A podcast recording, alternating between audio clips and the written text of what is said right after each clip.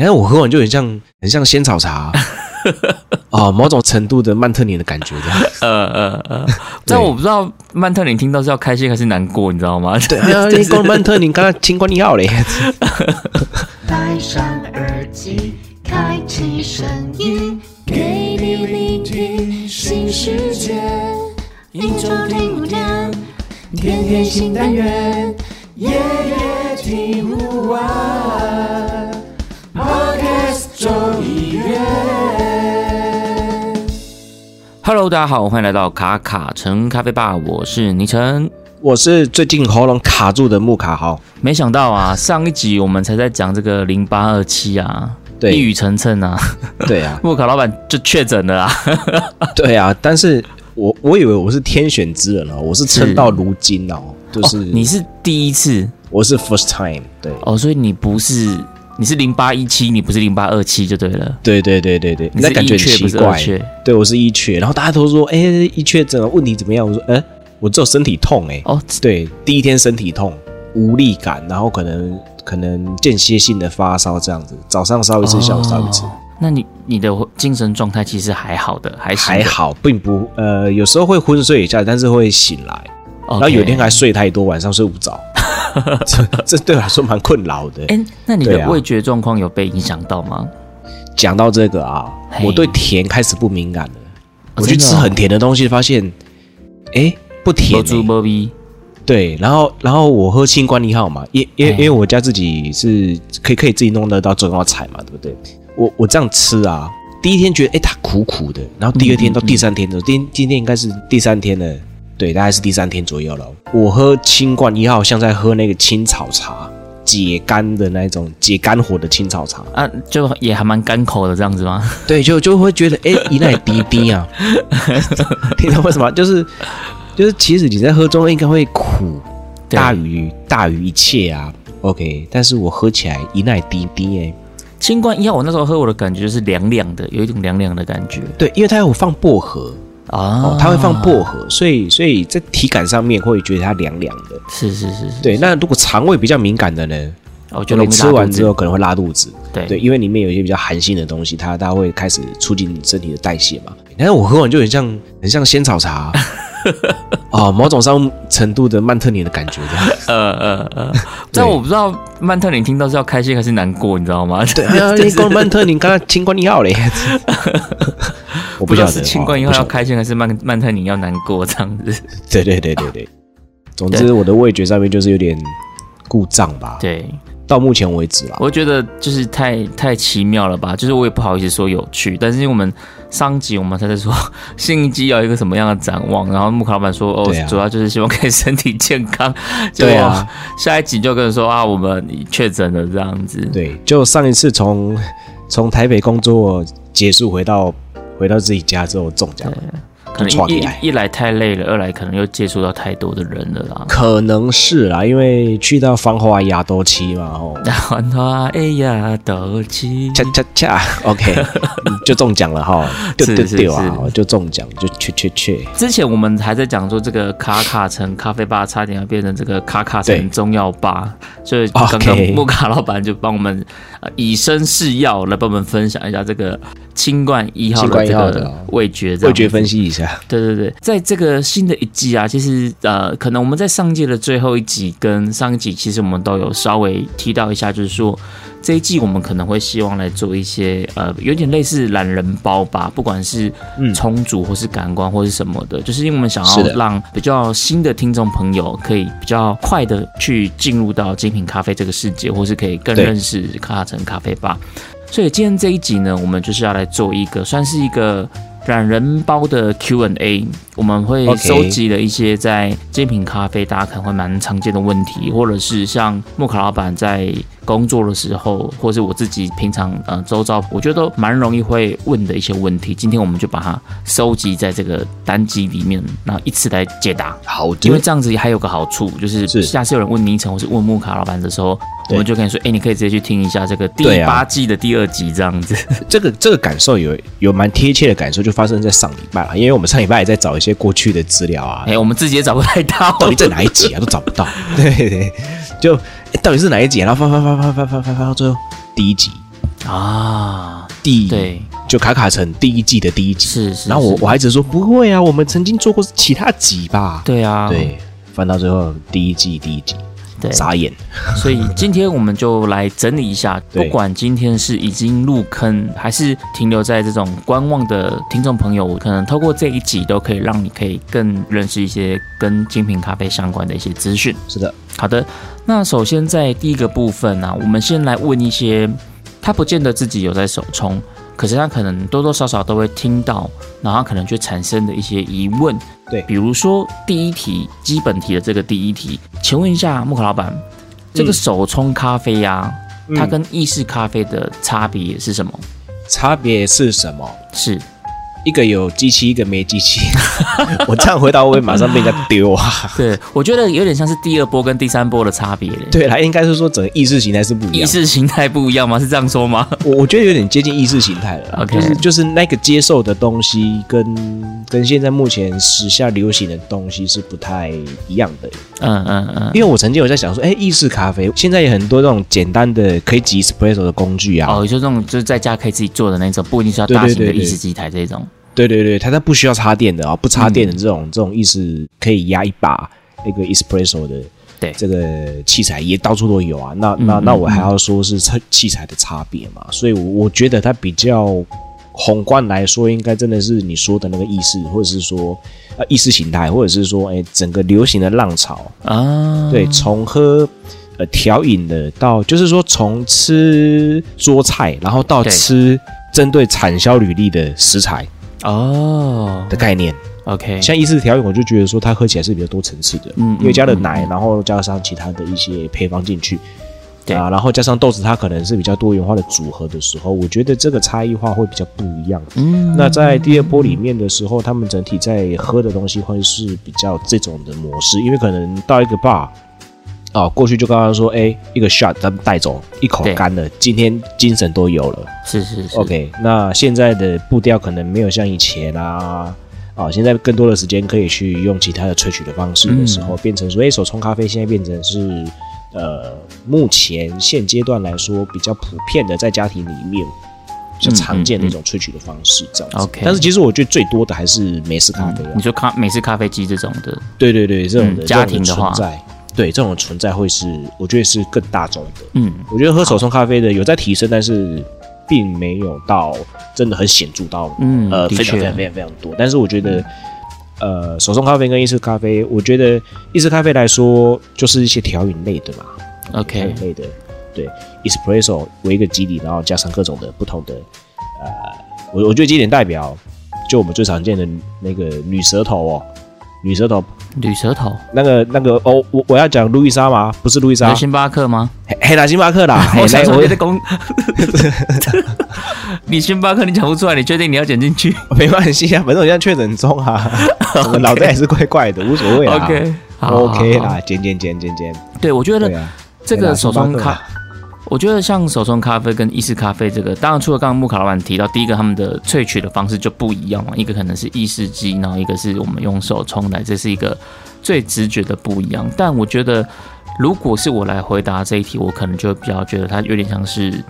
第二波浪潮跟第三波浪潮这样的一个概念，就它是整个是一种不同的风格。虽然都是咖啡，可是基本上都已经算是不同流派了。那意式咖啡就是以 espresso 为基底，可能去加牛奶、加奶泡，做出了任何的可能性的调饮这样子。那手冲咖啡就基本上就是透过手冲方式纯粹做出来的一个算黑咖啡这样子，不太会去对加其他的东西。虽然也不是说一定不行啦，但通常我们一般在讲的手冲比较不太会去加加别的东西。其实或者是说另外一种讲法哦，我刚刚嗯忽然间想到，台湾怎么最多？你知道？什么？饮料的部分，饮料霸王的部分，是是是，满街的手摇饮，哎，他们都是冲茶，对不对？对都是一个一个茶包，对不对？，对，一个一个茶包。那你让你把那个茶包想象成是一包一包 espresso，是是是，就是那种现萃茶啦，比如说像对，那种鲜萃茶，然后然后茶萃出来，道啊康拜他们都那种鲜萃茶。对对对对对对。那萃出来之后，加加了加了其他东西进去，然后就变成珍珠奶茶。哇，它它等于对对，它就是变调饮。那那嗯其实这嗯转成咖啡咖啡饮品的时候，它就是比较接近呃意式咖啡这一块。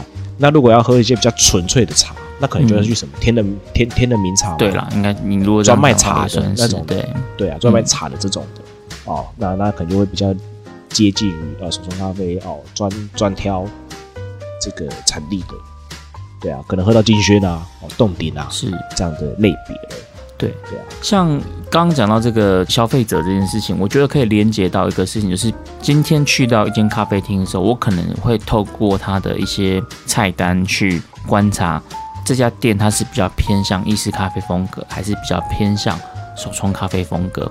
那甚至有的是可能是偏向虹吸式宅风这种的，所以其实虽然说都是咖啡，可是不同的店家他可能会有不同的强项，或是会有他们不同想要去营造出来的这种店家的主打特色。所以我觉得，呃，如果对刚入坑的听众朋友们来说，稍微去辨认一下这个事情，我觉得是一个蛮重要的事情。我觉得至少它是一个大范围的分类，可以稍微先去留意一下这件事情。是好，那第二题的部分就是这个跟刚其实跟木卡老板在讲这事，我觉得也是有一点点像，就是现在也除了手冲咖啡，也很常听到哎有什么精品咖啡啊，或者是什么单品咖啡啊，那这个指的又是什么？应该是说精品之下才会再分成单品跟品种。跟庄园、嗯嗯嗯跟分级豆，，OK，对，然后非精品就是直接商业豆，哦，那那精品的定义是怎么样？就是 SCA 的分数高于八十分，嗯，对。但 COE 系统我不讲，因为 COE 系统我不熟，，OK，好，对，所以会分成精品跟非精品。那精品下面才会再分成呃庄园，是，然后品种，嗯，然后等级对。等等的，对才才会才开始分出这样的东西出来。嗯嗯嗯，对，它的次序会对，其实因为现在蛮流行的，就是所谓的这种精品咖啡浪潮，它其实就是大家在喝咖啡这件事会越喝越细嘛，就有点像是在喝 whisky 啊，或是喝红酒这样子。所以是像刚老板就有提到说，这个杯测分数 SCA 杯测分数八十分以上就可以称之为精品咖啡。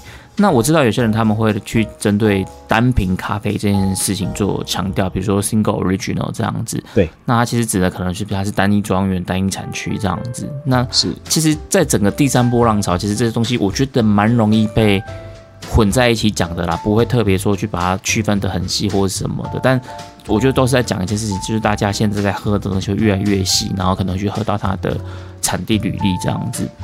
对，可能就会只喝，例例如说像伊索比亚了，嗯，它就嗯。很难去用庄园的概念去定义它。啊哦，可能是合作社小农这种的。对对，合作社啊，然后或者是某一个小农，对，那或者是某一个地区，嗯嗯嗯嗯，对，例如说呃，整个伊索比亚的耶加雪菲，嗯嗯嗯，或者是西达玛啊，或者是去年冠军的古吉乌拉嘎嗯嗯嗯，啊，这整个地区代表性，对。这个会变成一种呃，例如说你想到黑尾鱼，你会想到哪里？东港。没有错，屏东东港。对这样的一个概念。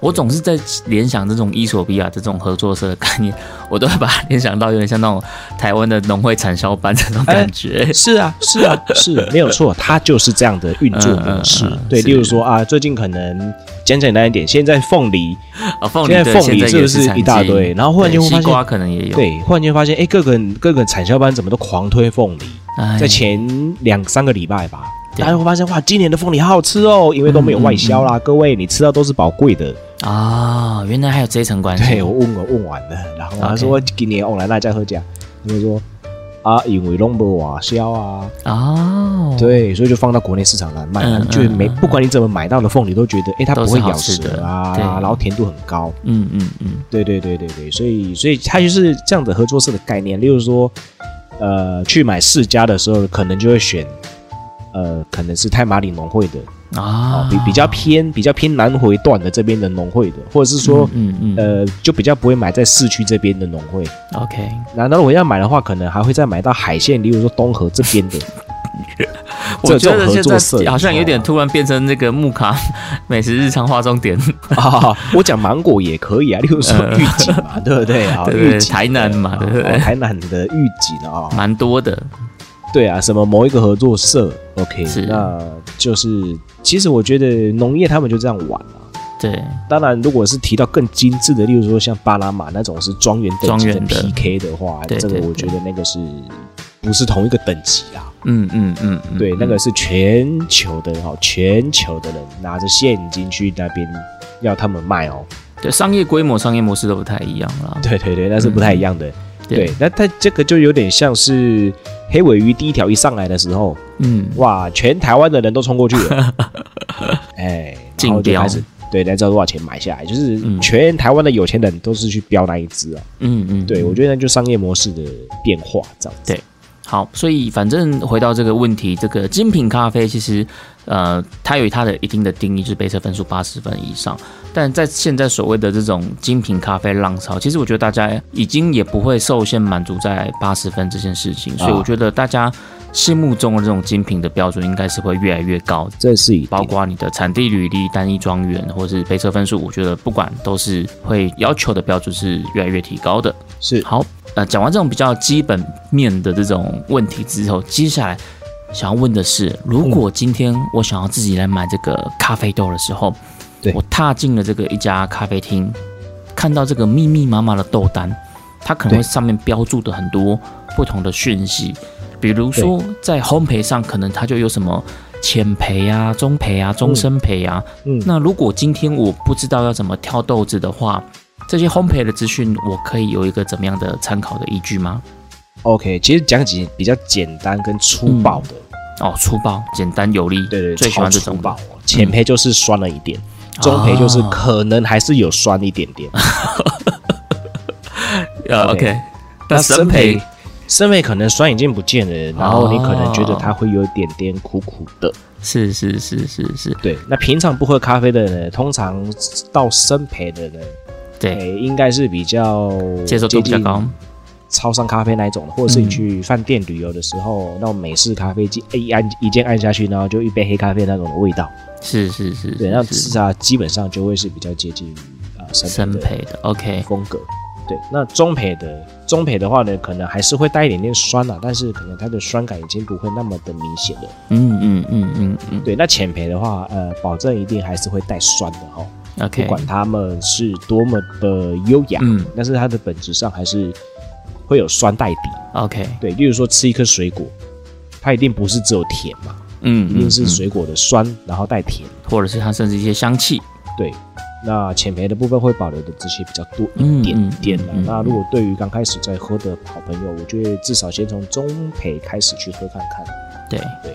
老板这个回答一听就知道是这个在江湖打滚很久了，直接最粗暴有力的方式就是说酸不酸这样子，对啊，因为这很为其实粗暴吧？这超粗暴的、欸。只因为为什么我会这样讲，就是因为就我自己的经验里面，就是通常在比如说呃，我冲咖啡给别人喝，或是别人在对问我一些咖啡的问题的时候，他们其实蛮喜欢从一个起手式开始，就是说，会不会酸哎，？会不会酸可以？加奶吗？哎，会不会加奶是另外一个层次，这个有点，我觉得有点可以回到我们刚刚第一题的部分，就是调饮的还是是手冲的，我觉得有点像是这个分类这样子。对，这个也是蛮常问的第一个问题。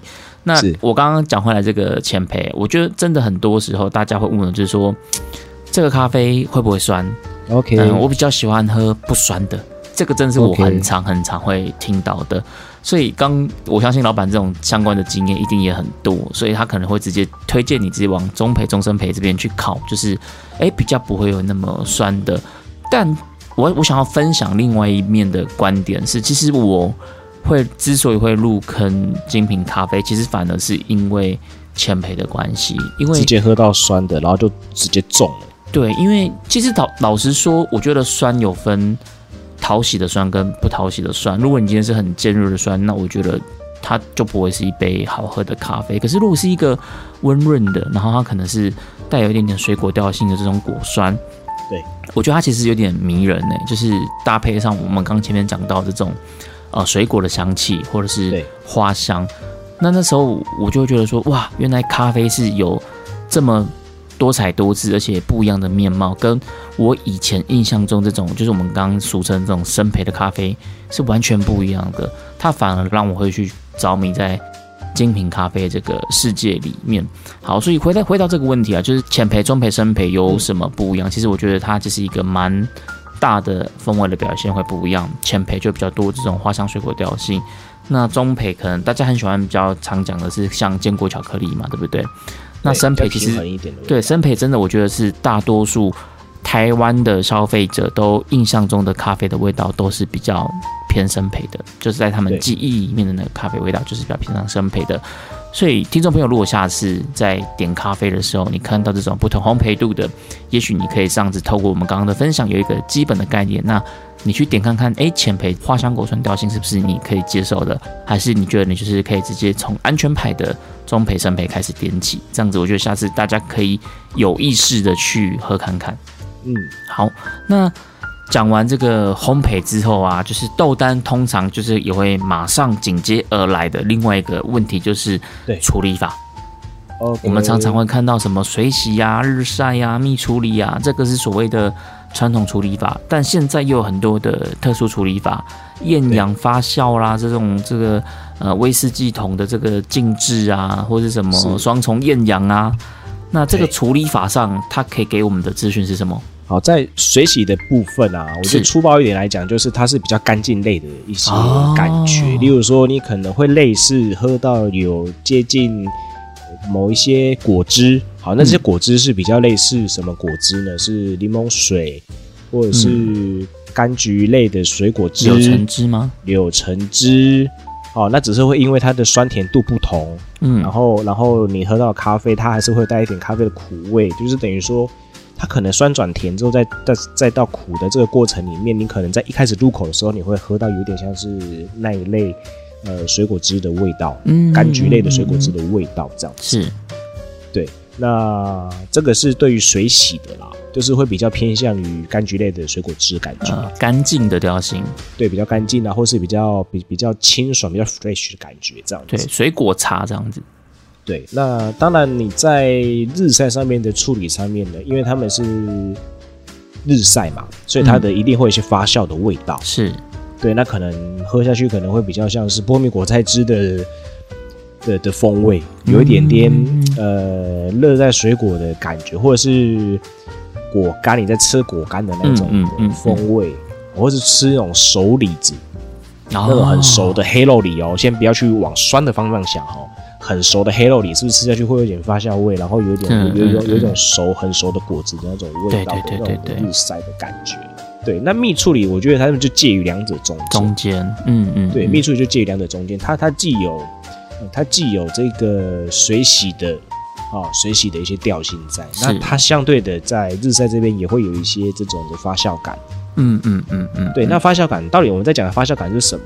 就是它就是有点，你去买了一包很新鲜的果干，打开的时候，嗯你直接嗯闻到了那一种的发酵味，是是是那，种的果干的那种味道。果干是一个蛮贴切的比喻了，我觉得，对对对，就是你可能在有有有一些啊蜜饯，你知道吗？过年嗯过节不是会去买蜜饯的时候，你那个箱子一打开要去捞蜜饯的时候，不是那种发酵味嘛？那种就是我觉得是是比较接近日晒的那种的感觉。对，我觉得在处理法这边最直觉的联想啊，就是如果哦听众朋友一直觉得处理法到底有什么不一样，其实我觉得处理法它最直接的说法就是发酵程度的不一样。那水洗就是发酵程度是最少的，所以它的风味相对就会比较偏干净。那日晒是发酵程度比较多的，所以它的风味就会比较偏向我们刚刚前面讲这种果干的。所以你可能会从新鲜水果慢慢转变成果干，大家去联想一下这种差别，比如说芒果跟芒果干，它中间这个差别就是发酵程度的不一样。这是我觉得用水果去联想的话。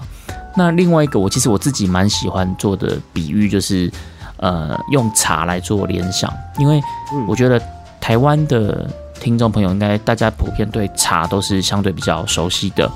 那以茶来讲的话，它也是会有不同程度的发酵，像绿茶它就是没有发酵的茶，那红茶它就是发酵程度比较多的茶比。较多茶，对，所以你可以想象一下，绿茶的感觉就是偏向水洗这种比较干净、没有发酵的。那红茶这种有点韵味的，它就指的就是发酵程度比较多的。那介在中间的就是乌龙茶，它的发酵程度是具介于有发酵，但是又没有发酵到那么完整的。那甚至有到很重很重发酵的是什么？就是普洱茶。是就是大家可以用这个方向。但我现在讲的不是指风味这件事情，而是对于发酵对应到不同的处理法的联想，它就产生一些不同的这种风味的变化。我觉得这是这也是一个我自己蛮喜欢讲的一个举例的方式，这样子。是的，好，那接下来我们讲完这个烘焙啊，讲完处理法，那可能有听众朋友他想要再更粗暴、更简单、更直接的，老板，你可不可以直接跟我讲，如果今天我刚要想要去认识、接触精品咖啡的话，我可以先从什么豆子开始买起？不然我走进这个咖啡店里面，这个琳琅满目的，我不知道我要挑什么，嗯，那应该怎么、哦怎么挑？不喜欢酸的呢，一律往中美洲挑。哦，产地的方向这样子对你只要知道中美洲哪些国家就好。哦，所以要先考地理就对了啦。你要先知道哪个国家。对 巴拿马例外哦，巴拿马不要乱拿哦。OK，荷包荷包会破一个洞啊！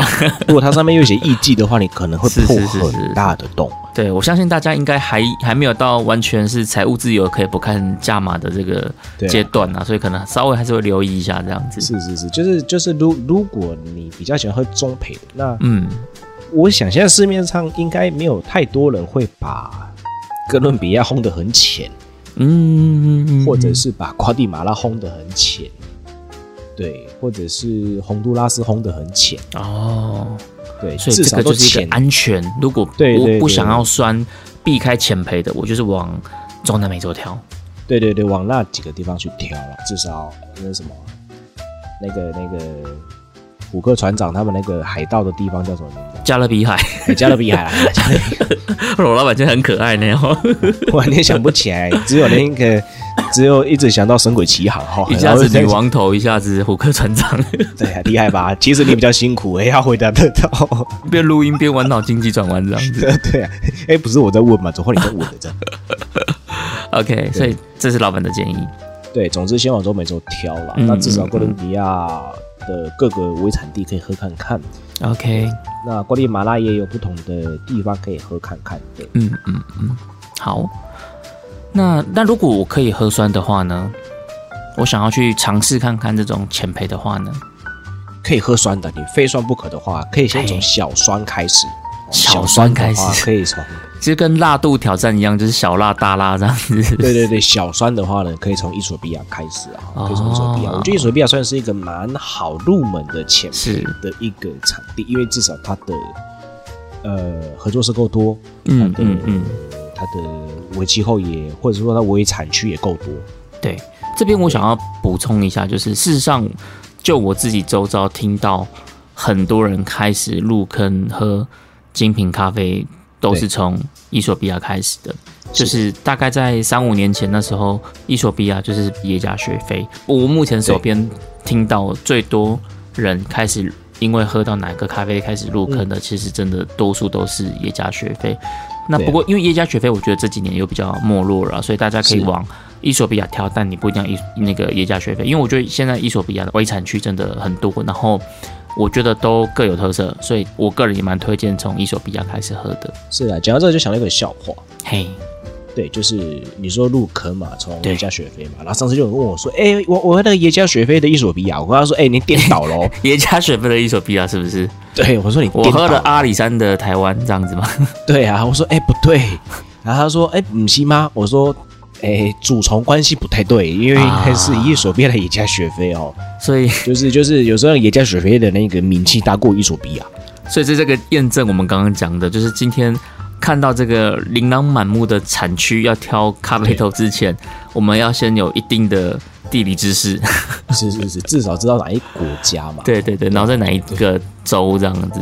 对对，或者在哪个地区。嗯嗯嗯，对啊，那如果你真的可以挑战很酸的那种我觉得往肯亚去就会蛮有挑战性的，OK，因为肯亚一个冲不好哦，它的那个酸，它的那个酸度就蛮蛮明显的。的，对，嗯蛮跳的。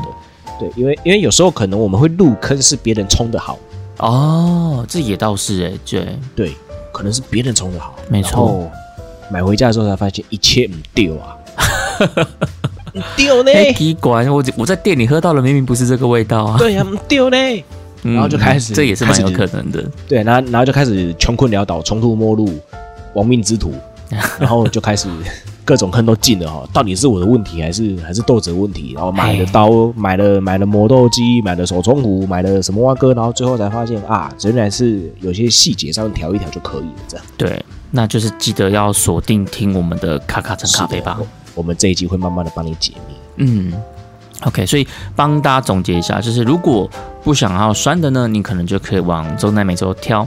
那如果你想要尝试这种比较偏果酸、花果调性的，就可以往非洲去挑，伊索比亚或肯亚这样子。我觉得这也是个蛮中肯的一个方向。补充一下，好，但如果你要生培的话，其实大部分来说了，大部分来说，嗯嗯嗯那生培的话，可能亚洲豆就会占有一席之地的，叫做曼特宁。嗯，印尼的曼特宁，对，印尼的曼特宁。哦对，这个也是一个蛮经典的啦。对，过中培、中生培啊，哦，那那印尼的曼特林它就会是一个选项。那中培的话，我觉得巴西也是不错的一个选择了。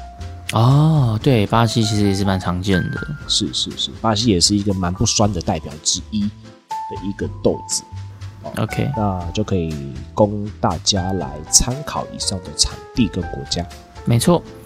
好，那选完豆子，嗯，可能有些人就会开始想说，他要去买器材啊，买滤杯。那在滤杯这边，我这边收到比较多的一个问题，就是是大家入入手的第一个滤杯，我听到最多的应该还是 Hario 的 V 六零。那可是 V 六零它其实有很多不同的版本，比如说在材质上，它可能有陶瓷的啊，有玻璃的啊，然后有这种树脂的啊。嗯那这些不同材质的滤杯，它会有什么影响吗？有人是说在冲煮上的吸温的程度不一样，会造成嗯萃取上面的影响啦。是对，就是我们之前节目上面也有探讨过。对，在就是卡卡城读书吧里面对对对对对，哇，嗯那那几集真的是蛮精彩的哦，比较硬核的，就是有机会想要对想要往回听的话，可以去听听读书吧的，因为我们的标题应该都会写读书吧啦。对，都有写卡卡城读书吧。对对对，那但是这一季我们就是比较简单一点的来做一整季的简短的那种。常见的问题，我们就是把它框出来，直接在这一集讲这样子。就是就是，我觉得在保温性上面，他们越越保呃越重的氯气，嗯。它的它的吃吃掉水的温度越多，所以你的水温就要有一定的补偿，才可以对于咖啡来做比较均匀的萃取，风味才会嗯。平衡。对，因为萃取里面其实稳定啊、均匀啊，都是一个蛮重要的观念，这样子。是的，是的，所以所以有些人说，哎、可能萃出来头重脚轻的，然后我通常都问他们说用用用什么滤杯啊？他们说，哎，就是那个那个螺旋的啊，你知道吗？那个螺旋的，什么螺旋，哇哇，我真的是很难想象哎，它就是那个那个，然后后来就拍一个照片给我哇啊，就是 V 六啊，零就 V 六零嘛，对，然后那个老板就叫我们买这个啊，我说对对对对，我知道啊，对。是。然后其实用到现在，我觉得最好用的还是树脂的。哦，真的哦，对，还是树脂。我个人的心得是树脂，它还是比较呃冲煮上面的失衡比较不会像是陶瓷那一种的，它会需要嗯先热杯啊，哦把把把杯子弄得比较热一点点，它才可以让整体的萃取的状态是，例如说温度会比较好。例如说我今天水温高一点。它嗯可能滴到咖啡粉的时候，然后又被陶瓷吸掉温度的时候，九十二度都不九十二度了，是是是是是，对，九十度都不九十度了，它可能下去已经是八十几。对，对，所以它的整体的影响上面，我觉得它的萃取的东西还是有不太一样的地方，这样子。没错。那如果就我个人来看这一题的话，对啊，我觉得它最主要差别其实还是跟老板讲的一样，就是它的吸热跟导热。那吸热又会跟它的这个质量会有关系，所以越重的滤杯它其实越会吸热。那是的，像陶瓷滤杯就是很会吸热的滤杯，可是这边通常又会衍生出另外一个问题，就是说，诶，那它同容易吸热，不是代表它越保温吗？嗯，对不对？好像会有大家，我觉得听众朋友有时候会有类似这样的一个想法，所以这件事跟什么有关系？我的结论就是，那就跟你到底有没有预热有关系。如果今天你是用陶瓷滤杯，那你没有预热的话，那你的热就大部分热能都被吸走。就像刚刚老板老说的，你可能九十度的水下去，其实你中心在萃取的温度可能剩下七十几度而已。对，那如果你有预热的话，就是你你可以发现，像这种就是就是会比较容易吸热的这个滤杯，你把它预热之后，你可能冲完一杯咖啡，你在准备要冲第二杯的时候，你可以摸到那个滤杯都还是烫烫的这样子。对，所以代表它的保温效果会比较好。所以这个东西会跟你到底有没有预热有关系。如果你没有预热的话，那你热都被吸走了啊。那虽然你的保温效果好，可是因为你热都被吸走了，你根本你现在保的那个温也不是你要的温度。所以它只是一个结果。对，所以结论来讲，就是如果今天你是使用陶瓷滤杯或是玻璃滤杯的话，就是建议你还是要先预热。那我也知道有些人他们在做萃取参数的时候，他们会把吸热这件事情考量进去，所以他们就在一开始给的水温就会给的更高。比如说，我平常给九十二度，今天他用陶瓷滤杯，他就会给到，比如说可能九十五度、九十六度这样子。我知道有人会用这样子去做呃补偿的做法。但其实补偿的做法，在我们那时候在看读书吧，在看这个咖啡物理学的时候，其实这样子虽然说你会有补助，可是它还是会造成整体萃取的温度的落差太大。是所以比较好的方法，我个人觉得比较好的方法，应该还是 先预热，然后再用一个你觉得比较合适的温度，让它整体的温度变化不会跳太大，因为这样在萃取上可能还是会比较均匀，这是我个人的看法。那另外就是，呃，我有听过一些一个说法，就是在热骨上，你今天用不同材质，你可能去开模，那比如说像陶瓷出来，你的肋骨可能就比较会没办法那么立体。所以如果你是很在乎这种比较细节的，它的肋骨有没有锐利，有没有立体的，那你可能就要去可以再去想想看哪个滤杯是比较符合你的需求，这样子。这个是我觉得可能比较大的影响吧，就是到底有没有导热，然后跟影响到你要不要预热，以及它的热骨立体度这件事情。就是有人喜欢看那个碰起来对，跟可能在萃取的时候，他会觉得说，就是这个东西可能会让它产生不稳定这样子。是的，嗯好，然后延伸这个 V 六零的问题啊，还有一题就是说，像 Hario 还有出了一款是 Switch，对那 Switch 它的上面其实也是一个 V 六零的滤杯，只是它下面多了一个开关的阀门。是的。那用 Switch 去充足，跟我用一般的 V 六零去充足有什么不一样吗？如果一直把那个阀门打开，我觉得是差不多啦，就是嗯下面流速会差一点点啊，会差一点点啦。对，因为你下面有颗东西挡住。对，嗯那主体上是不变的，就是说它不变的意思是什么呢？是它还是以滤泡的系统为主，但是如果你一开始是把它塞住的话，对，就是你任何一段你有把它任何一段塞住的，就是我今天注水的时候，我都不开阀门让它流下来的话，那它就会开始变成浸泡的系统。没错。对，那那就是跟在煮今天要煮什么呢？嗯、比如说法式绿鸭吗？还是爱乐鸭吗？爱乐压，对，爱乐压，嗯它也是它也是不同嘛，就是说它可能有一些是搅拌，然后搅拌完之后用压力把它压出来这样子，所以它的咖啡嗯的经过压力之后，它的表现不一样。那是它是浸泡跟滤泡的结合，就是看看接下来说，好，今天我是喜欢浸泡多一点点的。嗯嗯嗯 OK，大家都知道，呃，以浸泡系统多一点点的话，它的口感会比较多一点，口感的厚实度比较高一些些，然后甜感可能也会感受到比较多一点点。嗯嗯嗯，对，那以滤泡的话，可能它的层次会比较啊，会比较多一些这样子。那就是看层次比较分明，是，嗯那就看呃使用者他会喜欢你是喜欢哪一种的。对对，那如果全部都要浸泡的话，其实我是觉得呃直接买聪明滤杯就好了啦。哦可以可以可以可以可以用聪明滤杯就可以了，这样子。是当然，但 Switch 它可以可以取代聪明滤杯的好处，是因为它有开关这件事情。对对，有开关呢，它就是同步可以做上呃聪明滤杯的功能，也可以做呃滤泡的功能。当然，也可以在萃取的过程中可以有一些变化。哎、例如说我可能今天是三百 CC 的注水，我可能一百五十嗯。CC，我想要给它用浸泡的浸方式，泡的，对，然后之后呢，我再加一百五十 CC，变成滤滤泡的。嗯，对，这个就看使用者的喜欢的口感是什么，嗯，来去嗯做嗯 OK，充足、烹饪的一个决定了。没错。所以总结来讲，就是嗯 Switch 它是可以兼具浸泡跟滤泡两种系统的。那一般的 V 六呢，就是单纯的滤泡系统。对。那浸泡跟滤泡的差别又是什么呢？浸泡系统它去做出来的咖啡就会比较往甜感巴底靠拢一点点。那一般的滤泡，它可能就可以做出比较鲜明的层次，你的这个酸可能会比较明显一点点，所以你可以去试看看，看你喜欢的口感是哪一种，是比较层次分明的呢，还是是比较口感均衡、甜感不错的？它就是是会取决于这个滤杯的萃取系统不一样，一个是浸泡，一个是滤泡，这样子。好，那再来就是进到冲煮的环节。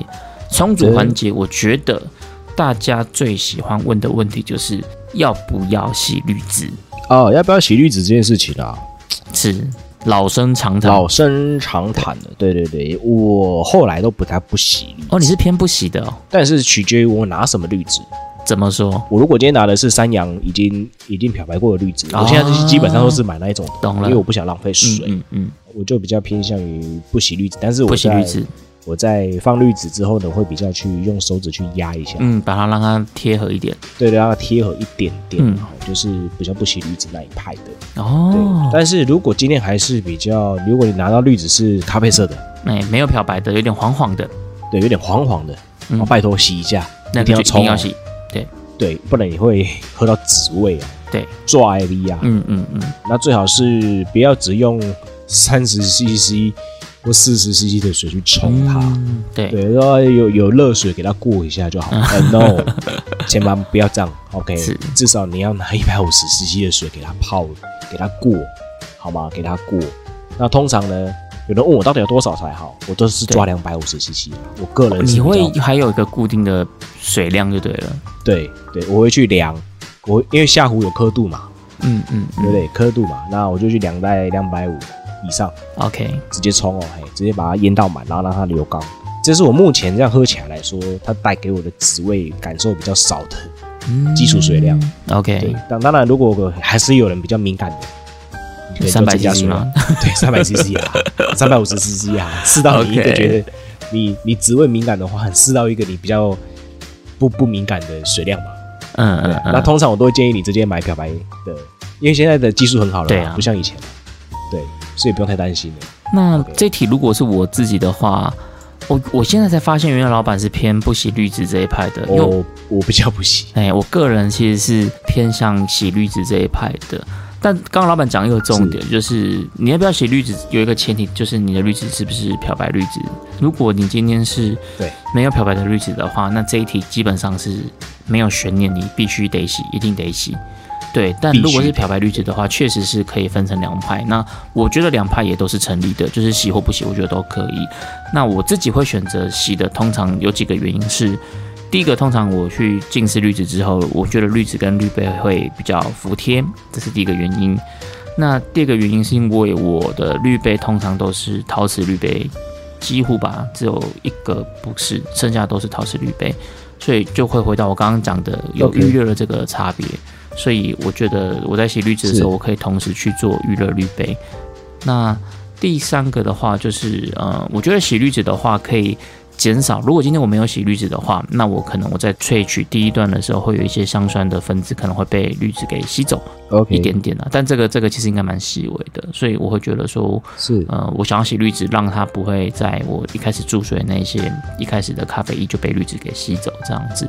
但我知道，像日式传统的手法，他们是基本上是不能洗滤纸的，因为他们会想要透过咖啡液体跟滤纸被吸走的这个速度变化去改变自己的注水，因为他们可能会是比较察言观色形态的，不是看这种数据牌的，所以滤纸不洗对他们讲是比较容易观察的。这个我觉得也是一个可以跟大家分享一下关于要不要洗滤纸这件事情。OK，好，那接下来呢，这个问题我觉得也是一个蛮务实的问题。嗯就是我在收集问题的时候，嗯那我我有朋友就问了我这个问题，我觉得诶，坦白讲这个问题我之前没有想过对，但我猜应该也是蛮多听众朋友会感兴趣的。这个问题就是我自己手冲咖啡真的会比较省钱吗？比较省钱吗？这件事情其实我觉得我没有标准答案，哦，真的吗？对我真的没有标准答案，因为省不省钱这件事情是取决于消费者，跟你的使用习惯，对，跟使用习惯，嗯，对，例如说他可能一天他会可能会需要到，他可能是咖啡因很重的人，他可能会需要喝到很喝到很多，那那我真的觉得自己冲会比较省，是。对，但是如果相较于可能三天四天才要喝一杯的，我觉得对，久久偶尔才需要一杯的这种。的，对，九才需要喝喝一杯的，我差点讲到喝一杯，喝一 杯九九对九九靠几杯啊。九才需要一杯的，然后靠几杯。哎，这个呢，我觉得用买的比较单纯，比较单纯一点。对，对。因为第一个你不用投资器材嘛，是是是是，对，那那那你也可以不用投资时间去学习怎么冲嘛。那再就是，嗯，再就是你也可以不用去去烦恼说自己怎么冲那么烂，对，怪自己嘛。对，对光这三个，觉得对光这三个冲不好，对啊，怎么会冲不好？然后同事在看你的时候，很像很像又来想要来分一分一杯羹，然后知道自己冲不好啊靠，怎么办？嗯对不对？第四个烦恼又产生了，OK，对不对？社交社交不稳定哦。那我觉得 这个真的见仁见智，没有有没有比较神？对、嗯我觉得没有标准答案。OK，以前的话，我可能会说有，哦，对我可能会说有，一定会比较省一点点。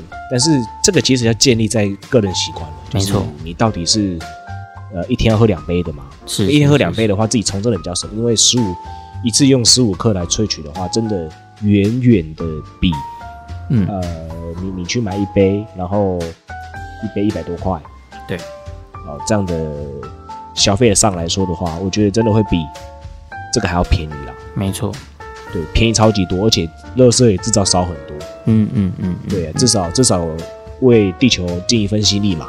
对，对啊，这是我的个人感觉啦。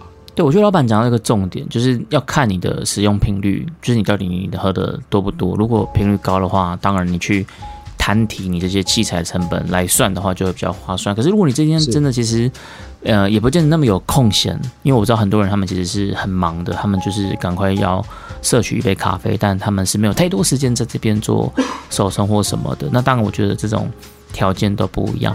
所以我这边可以分享一下，如果你是有常常在喝的，然后你也愿意去花时间、花心血、花心力去研究手冲咖啡的话，是的，那这个成本的差异大概会是怎么样？假设我们用十五克或十六克去冲一杯咖啡，呃，我们十五克、十六克指的是咖啡豆。那你这样冲出来一杯的成本，假设我们用半磅五百块的豆子来算好了，你冲一杯的咖啡的成本大概就是二十几块到三十几块，我们算三十到三十五好了，就算高一点点这样子。那包含的你可能会用到的滤纸也把它算进，因为滤纸其实一一个滤纸可能就一块多这样子啦。是所以大概就是是二三十块、三十几块，这个是你冲一杯咖啡需要产生的豆子的成本。那当然，这个并不包括你的器材成本，因为器材成本如果要算进去，其实可能真的就是无止境的。对对对，这个上限天花板可以到很高啦。对啊。例如说一个嗯温控壶，你要多少钱在谈底？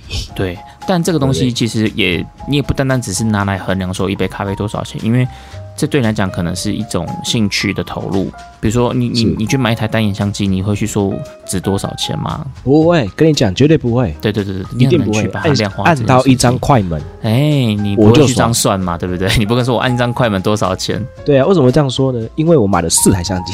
对 我们也是这个前景深呢哈。对啊，哦，前景深的啊！对这个算了算了，你景很深啊现在不追了，现在不追了，都躺房烧香了哦，都躺房烧香了。所以如果站在器材的这个追求，就是就我也会是一个无止境嘛。可是如果单纯我们就是算一算算这个豆子的成本的话，你冲一杯咖啡大概成本就是三十几块这样子。可是你基本上你在外面喝一杯手冲咖啡，应该是一百五起跳了，一百五到两百五可能都有这样子。所以应该要咯，而且甚至可能下半年可能会到一百八。对，一百八其实现在蛮多都已经有一百八了。这个东西，那当这个这个东西会跟地区、跟你的店家，然后跟这个它使用什么豆子都会有关系。可是我们现在大概举个例子让大家去感受一下，就是说，呃，如果你今天手上上面可不可以省钱，让你大概心里有个底，就是三十几块去对应到一两百块。可是中间的器材这个，你就是要自己去衡量一下。那或者是说，像刚刚老板说的，你可能还要去找老师上课。那这个、啊这个成本又是你要怎么算，对不对？后续的投资嗯嗯就不好说啦，对。不过，如果你是真的对手冲咖啡是很有兴趣，像我自己是对手冲咖啡很有兴趣的，我我会投入很多的时间跟我可以接受的预算在上面。可是我觉得我得到的这个成就感跟获得这些专业的知识，其实真的都是无价的。所以这对我来讲，当然就是一个很物超所值的事情。所以还是回归到每一个人去，呃，你怎么去看待这件事情？这个问题可能就像老板说的，没有标准答案。没有标准答案。嗯好，那今天的时间就差不多了。我们今天就整理了一些大家在做咖啡的时候可能会比较想要了解的一个问题，我们就把它做成这一集的这个懒人包。之后针对比较充足相关的，我们可能可以在之后再做一集呃充足相关的懒人包来跟大家聊一下。那今天这礼拜的咖城咖啡吧就到这边告一段落，我们下周见，拜拜。下班啦，拜拜。